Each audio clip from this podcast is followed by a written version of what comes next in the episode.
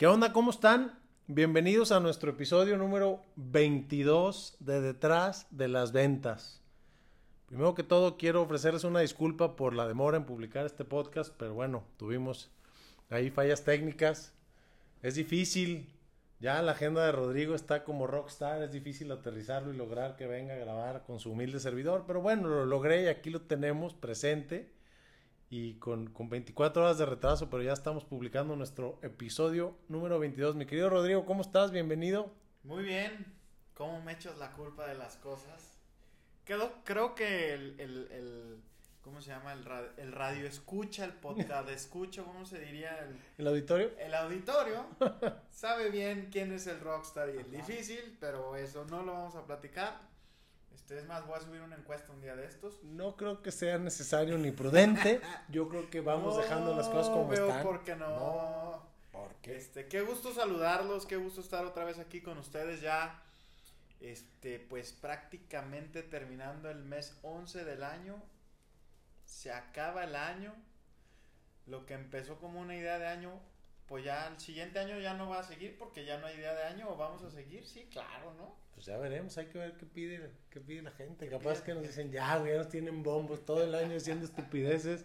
Hagan un podcast serio y pues sí no podríamos hacerlo. Mi, mi tía Pachita y mi mamá ya no me han dicho nada, güey. ¿Tu tía Sí Pachita todavía está- todavía escucha? to- Todavía, todavía escucha. No sé cómo le hace, pero este, en braille. Escucha en braille. Qué güey estás.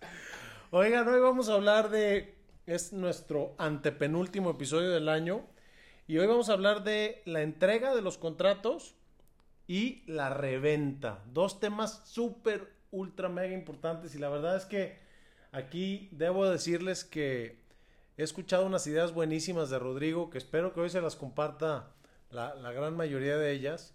Porque bueno, hoy, hoy en día el tema de la entrega de los contratos pues cambió muchísimo, ¿no? Desde que comenzó el tema de la pandemia ya tenemos como dos entregas. Ahorita ya estamos, creo que en un formato híbrido, donde la mayoría estamos teniendo citas virtuales y presenciales, pero hay, hay gente que sigue muy, muy este, apegada al tema virtual, lo cual mi reconocimiento y admiración.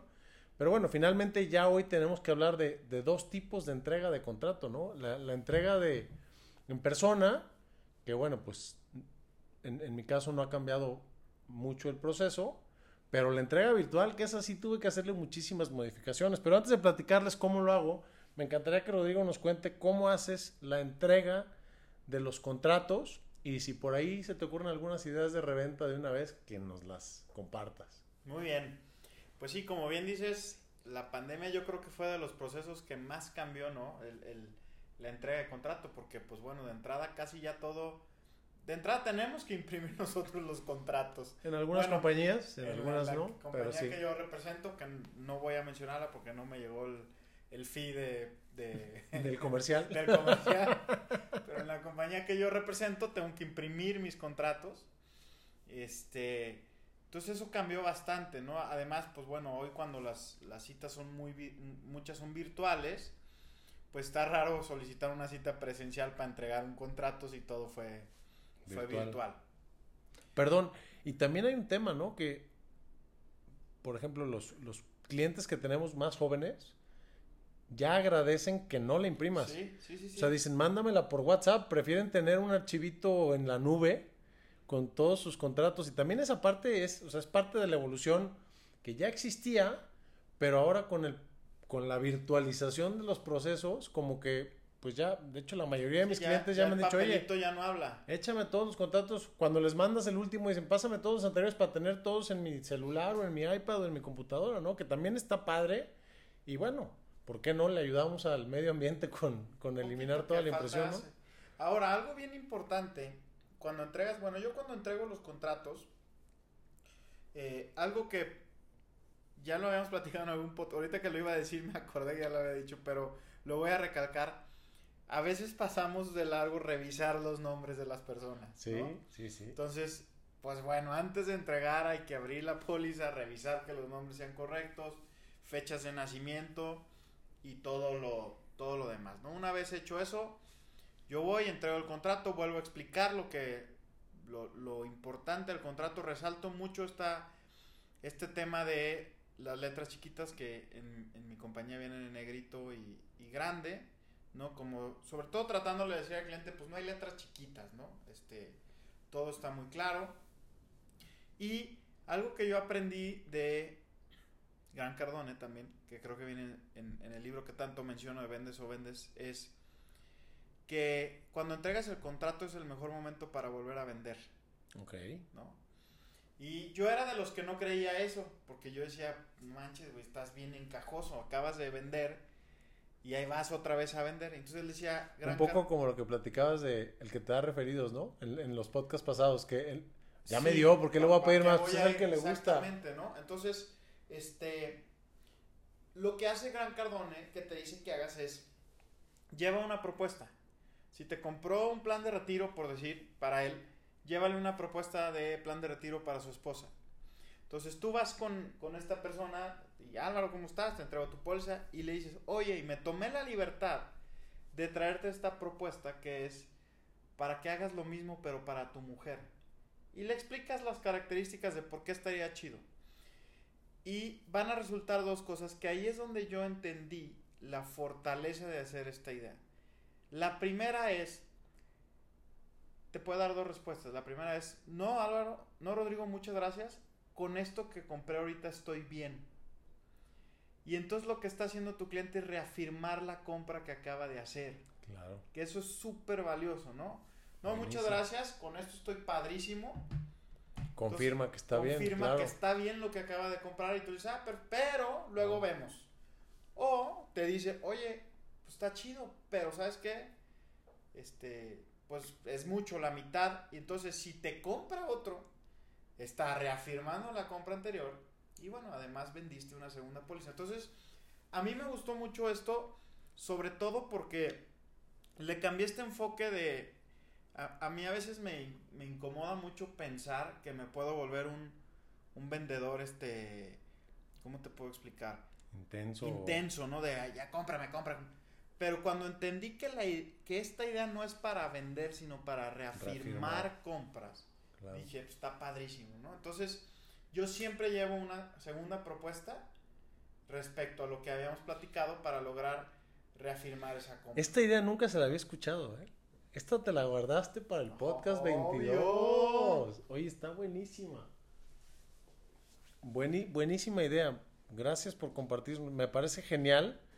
Y, y, además me imagino que en muchas ocasiones te da buenos resultados, porque si, si lo vemos fríamente, digo, existen millones de libros y millones de estudios respecto al marketing y, y no es casualidad que cuando vas al supermercado o cuando vas a la farmacia, al final en la caja esté lleno de cositas de estas que se te pegan, ¿no? O sí. sea, yo he escuchado y he leído en muchos libros y podcasts y conferencias que cuando estás en modo compra, es mucho más fácil comprar. Por eso es que al final, en la fila de la caja de los supermercados o las farmacias o donde vayas, es que hay de estos artículos que, que ya puedes agarrar sin, sin, pensar.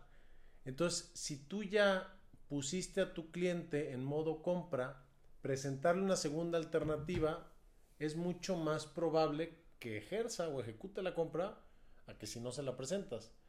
Pero bueno, esto podría quedar en, ah, son ideas de Álvaro y de Rodrigo, pero, pero no. hay una estadística que nos ha compartido Rodrigo que a mí me parece fuera de serie y que además está avalada ah, por el INEGI. Por el INEGI. El INEGI, este... No, neta, sí está, de que en México, no, sí está, sí está avalada por LIMRA. En México, de, no sé en Estados Unidos en otros lados, güey, pero en México de cada 100 personas, güey, 100 se mueren. Ah, esa es una buena estadística. Esta de la dio el INEGI es válida. Esa me la dio el INEGI. No sé en Estados Unidos, pero bueno. No sé si alguien tenga otros cuando... datos, pero yo creo que sí. bueno, cuando obtuve esa estadística dije, güey, entonces todo el mundo necesita mis productos. Claro, por supuesto. Pero bueno, hay otra estadística que aquí el buen Álvaro dice que está avalada, además de por el INEGI, por, por el IMRA, que es en México, de cada 10 personas que compran un seguro hoy, en los siguientes 12 meses van a comprar otro seguro, cuatro personas de esas 10. O sea, el 40%, el de las 40%. personas vuelven a comprar un seguro en un periodo no mayor a 12 meses. O sea, Perdón, lo repito porque este dato es sumamente importante. De cada 10 personas a las que les vendiste un seguro, en los próximos 12 meses, 4 van a recomprar. Y la mayoría le huimos a ofrecer otro producto. Entonces, ¿a quién se lo compran? Pues a la competencia. A tu compa. A tu compa. A la amiga para ayudarle. Sí, es correcto. Ok. A la tía que está vendiendo seguros porque se quedó sin trabajo. Sin trabajo. Ok. Entonces, pues dos cosas importantes, ¿no? Primero vas a reafirmar la, la, compra presentando una solución y segundo, cuatro de cada diez te van a comprar algo. No más. Pues estaría padre, ¿no? Aumentar tu porcentaje de cierre en un 40% en, en el año estaría fantástico. Y, y que solo lo haces por preguntar y estar presente. ¿no? Y algo que, que siempre hay que tomar en cuenta es, cuando alguien está listo para comprar, a veces nomás falta que tú le ayudes a comprar, ¿no? Claro. En, en mi libro dis, de, eh, tengo un, un, capítulo en donde dicen la principal razón por la cual la gente no compra algo es porque no le pides que lo compre. No se lo ofreces, no, no, no, le, no le, pides que ejecute la compra, claro. Entonces, si alguien está haciendo un plan de retiro para él, quizá no te ha comprado uno para su esposo porque no le has dicho que lo compre. Sí, no se lo has, no se lo recomendado. Y pues no se le ocurre. Pero pues en cuanto le digas ah, pues no está mal, es buena idea. ¿No? Entonces, de cada 10 personas que te compran un seguro, los siguientes 12 meses, 4 van a comprar. Ahora bien, yo creo que los invito a que hagan la reflexión. En el último año, ¿cuántas personas les han vendido y a cuántas han vuelto a ver? ¿O cuántas le revendieron? ¿A cuántas le revendieron? Y yo, la segunda cosa que hago siempre en mis citas de presentación, de presentación que es muy valioso, es yo le digo a mi prospecto, señor prospecto, a partir de hoy me quiero volver un generador de ideas para su patrimonio. Entonces le quiero pedir el siguiente favor. Si usted me permite, cada que yo tenga una idea que crea que pueda ser útil para su patrimonio, le voy a hablar y le voy a pedir 10 minutos de su tiempo para explicarle la idea que tengo. Si te late, la hacemos y si no, no pasa nada. Pero yo quisiera hablarte tantas veces pueda en el año para darte ideas. No me importa si las tomas o no. Yo lo que quiero es que tú las conozcas. Quizá va a pasar uno, dos, tres, cuatro, cinco años donde te, te lleve 10, 15, 20 días al año y digas, no, no, no, no. Pero con que una vez digas, esta me sirve, yo me voy a sentir halagado porque sé que te estoy ayudando en tu patrimonio. ¿Me permites hacer esto cada que yo tenga una buena idea? Seguramente te contestan la sí, mayoría claro. que sí. Y entonces abrí una puerta que cada que yo vea un área de posibilidades y de oportunidades para mi prospecto, yo puedo hablarle por teléfono, solicitarle 10, 15 minutos de su tiempo para ir a explicarle la idea. Y además cumples con tu palabra, ¿no? Claro. O sea, no eres insistente. Si te dicen no me interesa, vámonos. Eso es bien importante, porque bajo esta, esta forma de trabajar, te van a dar sís fácil y no fáciles. No, si uno empieza a presionar los sís, se acabó esta idea, ¿no? Entonces, Claro. si yo voy contigo y te digo, oye, es que fíjate que puede ser... Y me dices, no, Rodrigo, la neta no. Ah, muchas gracias, Álvaro, Comper. ¿Va? Entonces, esta idea a mí me ha funcionado muchísimo para siempre tener las puertas abiertas con mis clientes. Y, y además le sumaría la segunda estadística que nos has compartido, que es cuántas personas compran en los siguientes tres años después de que generaron una compra. 6 de cada 10. Entonces, si tú te conviertes en un generador de ideas, te lo autorizan y no te compraron en el primer año, En los siguientes en los siguientes tres, seis de esos diez te van a comprar. A ver, la matemática no falla y la verdad es que una de las razones por las que este negocio funciona es tal cual por, por, por las estadísticas, por las leyes de los grandes números. Entonces, estos números son reales, no los estamos inventando. Pongámoslos a prueba. Y, finalmente confirma lo que muchos de los asesores y las asesoras que ya tenemos más años en la industria les externamos a, nuestros colegas, que es que el porcentaje más grande de nuestras ventas nuevas son a nuestros mismos clientes. Sí, fíjate, yo acabo de estar esta semana con un cliente que tiene 12 años siendo mi cliente, de mis primeros clientes, y tiene 7 pólizas conmigo. Y se le, se le va a terminar un plan. Y entonces fui y le dije, oye, te invito a que migres este plan a un plan de retiro. Y su respuesta fue, eso no tengo, ¿verdad? Le dije, no. Ah, sí, sí quiero hacerlo. Pero luego me quedé pensando que este plan de retiro lo pude haber vendido hace mucho tiempo, porque pues su única respuesta fue, ese no lo tengo, no, ah, ok, sí me gusta, para completar, sí. Y no lo había hecho porque en mi cabeza yo neta decía, si este güey tiene siete. siete, o sea, ya. Claro.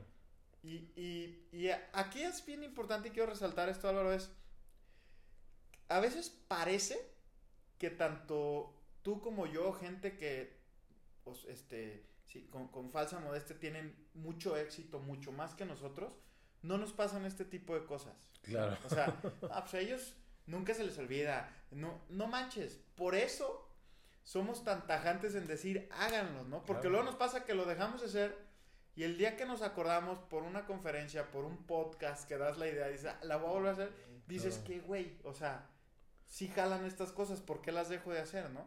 Por su, no, no, por supuesto, está súper interesante. Y hablando de estadísticas, ahorita dijiste un número mágico, que esa es otra estadística. Las personas, en promedio, compran siete pólizas de seguro de vida en su vida. Entonces, si tu cliente tiene una o dos o tres, pues le faltan la diferencia para llegar a siete. Y si no te las está comprando, se las está comprando alguien más. Ahora, recordemos que pues los promedios salen de analizar a, toda una, una, masa. Entonces puede ser que alguno de tus clientes, si tiene siete, compre diez, porque habrá quien compra cuatro, ¿no? Y eso hace que llegue el promedio. Entonces, no hay que dejar de estar presentando soluciones y, también esto se hace eh, desde la primera entrevista, ¿no? O sea, tú puedes desde la primera entrevista comprometerte a que vas a estar generando ideas.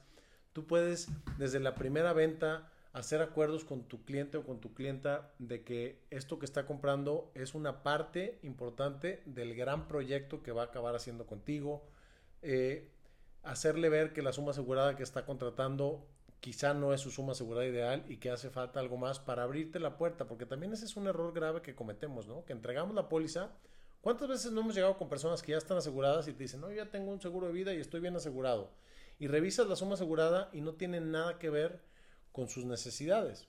Entonces, tenemos que dejar abierta la puerta y decir, a ver, esta sería una suma eh, ideal para ti. Estás contratando esto, te hace falta tanto más, ¿no? Entonces, eh, eh, perdón que nos metimos tan, tan de lleno al tema de la recompra, pero es importantísimo y además es mucho más a gusto, ¿no? Es más fácil hablarle a un cliente o a una cliente que ya hay confianza, que ya te toman las llamadas, que ya hiciste acuerdos, sacar una cita, que hablar con perfectos desconocidos. Y, y es más fácil mantener satisfecho un cliente que estar buscando clientes nuevos. Sí, y además que todo lo desagradable que puede ser en comunicación un prospecto que no conoces, como que no te conteste WhatsApps, que de repente te cancele citas, si llegó a ser tu cliente y ya lo conoces, ya no es desagradable. No. El otro día en, en, alguno de los este, eventos que tuvimos de conferencias, yo les platicaba de un muy buen amigo mío, que es muy buen cliente, que le dije, oye, este, quiero, te tengo esta idea, te puede servir. Ah, claro, vámonos viendo, vámonos desayunando, órale. Pusimos fecha y yo ya sabía que no iba a desayunar con él, porque ya lo conozco. Sí. Entonces un día antes le dije, güey, ¿qué onda? Mañana desayunito. Híjoles, güey, sorry. Pero me voy de viaje. Ah, no te preocupes. Ya sabes. Yo sé que me voy a sentar con él. Y ya sabes que así es. Ya no me estreso. Ya no hubo costo emocional. Hasta con los clientes, este tema de cancelación, de, de posponer, ya no te pega porque ya los conoces. Ya los conoces, claro. Y... Tenemos por ahí unos amigos que nos deben una comida desde junio, creo. Parece que ya, la, ya está Parece que ya está coordinado. Y voy a decir algo bien claro. Si tienes clientes que te siguen incomodando porque te posponen, no sé qué, dos cosas. O ya acepta que ya son, o te equivocaste en venderles. Y ya no les insistas, porque tú eliges con quién hacer negocio, ¿no? o sea, si eso de sufrir cada que ves el nombre de un cliente o una cliente en tu teléfono o en el correo, pues ya, ya no le busques, ¿no? Oye, ¿y tú qué haces cuando entregas? Porque a mí me gusta mucho tu proceso de entrega de póliza. Además, creo que es con le, entregas un, cuestionario donde conoces muy bien a tu prospecto. Porque, como bien lo hemos platicado acá, El, el señor Álvaro es un experto en relaciones públicas y, y pues la entrega de póliza creo que es donde más te enfocas en conocer sobre todo gustos y todo este tema de tus clientes. Sí, la, la verdad es que gracias, mi querido Rodrigo. Eh, bueno, dos cosas. Una que leí, no sé dónde, la verdad es que ya no me acuerdo en, los libros, pero sí, sí, me gusta mucho leer y agarro las ideas. Pero en algún libro leí que el proceso de entrega de todos los contratos, hasta de los tangibles, ¿eh? Es un poquito engorroso, ¿no? Hasta cuando compras un coche, el día Sí, que te entregan tu coche, quieres, ¿no? Ya, ya, dame lo que quieres es que te den las llaves y te Claro. empiezan a explicar y el manual y, y dices, güey, ¿qué- ¿por qué me hacen este proceso tan bello, complejo, no? Y entregar un contrato no es un proceso, eh, pues, digerible, como llenar una solicitud tampoco. Entonces, por eso yo siempre estoy buscando maneras de hacer más eficientes esos procesos. Entonces, al momento de entregar la póliza, lo que aprendí y lo que hacemos en el despacho es entregar un resumen en una página de la descripción del plan con dos intenciones. La primera, poder explicar de una manera muy fácil y rápido el funcionamiento del contrato y ya nada más revisar lo que tú dices, ¿no? Nombre, beneficiarios, sumas aseguradas, aportaciones rápidamente que vienen en el contrato, pero un resumen de cómo funciona para que decirle, así funciona. Y la segunda finalidad de ese resumen es que cuando llegue mi competencia y le pregunte qué tienes y no sepa, como muchas veces me ha pasado cuando llego con, con otras personas, agarre su cartita y se acuerde qué tiene. ¿sale? Entonces, les entrego un resumen, revisamos el contrato de manera breve, los invito a que lean el contrato completo y que si tienen dudas me hablen.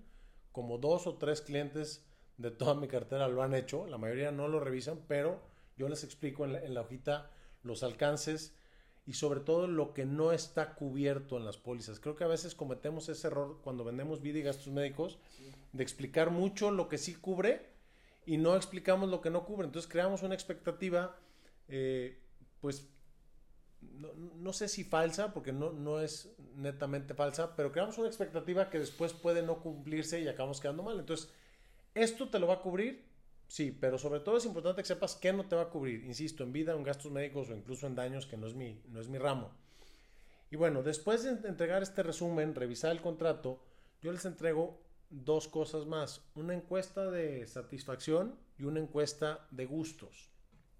En la encuesta de satisfacción, lo que le pido a la, a la cliente o al cliente es que me ponga su nombre, la fecha en la que está recibiendo el contrato y que me diga, le, pregunto con qué frecuencia quieren que estemos en, contacto con ellos, trimestral, semestral o anual. Y esto lo hago porque hay clientes que si les hablas una vez al año sienten que los abandonaste y hay otros que si les hablas una vez al año sienten que los saturas. Entonces, que ellos mismos me digan con qué frecuencia quieren que estemos en contacto. Mi compromiso con mis clientes es por lo menos voy a buscar reunirme contigo una vez al año. Si no tienes tiempo, bueno, ya será otra bronca, pero vas a recibir una llamada mía. La segunda es, ¿me autorizas enviarte información relevante de, de, del tema patrimonial? La tercera es, ¿recibiste mi aviso de privacidad? Sí o no. Yo les entrego una copia del aviso de privacidad y lo pongo en la encuesta. Esto le da un poco de formalidad a la encuesta. Y por último, le pongo dependiendo dos leyendas. Una leyenda que utilizo es nuestro negocio crece derivado de las personas que nos recomiendan nuestros mismos clientes. Por favor, compárteme nombre y teléfono de personas que consideres que se pueden beneficiar de nuestros productos y servicios. Y abajo de eso viene nombre, teléfono y vienen varias rayitas para que la gente los llene.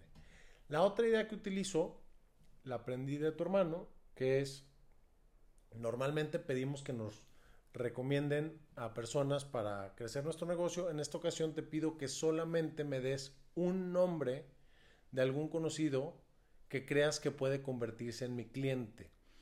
Esto me ha ayudado a, en lugar de recibir muchos nombres y hacer muchas llamadas, recibir nombres pero sumamente filtrados. Claro. Cuando pides un solo nombre, y esta idea me pareció genial y se las, se las comparto por lo mismo. Entonces, me dan un nombre, pero ese nombre tiene altísimas probabilidades de convertirse en mi cliente eh, más adelante, ¿no? Y ya, eh, es, ese es el proceso, procuro que sea sumamente digerible y me traigo el, la encuesta, se la entrego a mi equipo y ya empezamos a programar las llamadas con, con los referidos que, que, nos comparten, ¿no? Aquí lo importante es lo que hemos venido comp compartiendo, es, es tener un proceso para que no se nos olvide pedir referidos, tener un proceso que le dé formalidad a la entrega, sí dar nuestro aviso de privacidad, es sumamente importante que, que, lo tengan o por lo menos que sepan que existe en algún lado de tu página o de la página de la compañía que representas. Y bueno, esto es cuando lo hago en físico. Sin embargo, la vida cambió un poco. Un poquito. Y entonces, eh, cuando empecé a hacer las entregas virtuales, me pasaba que ya no me llenaban las encuestas, porque como lo hacía por Zoom, les, enseñaba la encuesta y les decía, me la llena, sí, yo te la lleno y te la mando. Y esa encuesta rara vez llegaba. En cambio, cuando las hago en persona, la verdad es que el 60% o el 70% de las personas me la contestan. No, el 100% de las personas me la contestan, el 60 o 70% de las personas me dan referidos. Hay como un 30-40 que no me dan, lo cual está bien. Pero ni siquiera paso un proceso incómodo porque no se los pido solitos están llenando la encuesta y es impresionante cómo cuando llegan a la pregunta de los referidos, agarran su teléfono y empiezan a ver nombres y empiezan a escribir. Pero cuando empezamos a hacer las entregas virtuales, pues pasó que ya no me pasaban referidos. Entonces lo que hice fue hacer la encuesta, pero a través de Google Forms. Entonces les mando la encuesta, mis clientes les, les, explico la póliza en el Zoom, les pido que llenen la encuesta y en cuanto le le pican enviar a la encuesta y nosotros recibimos la encuesta, les hacemos llegar el contrato.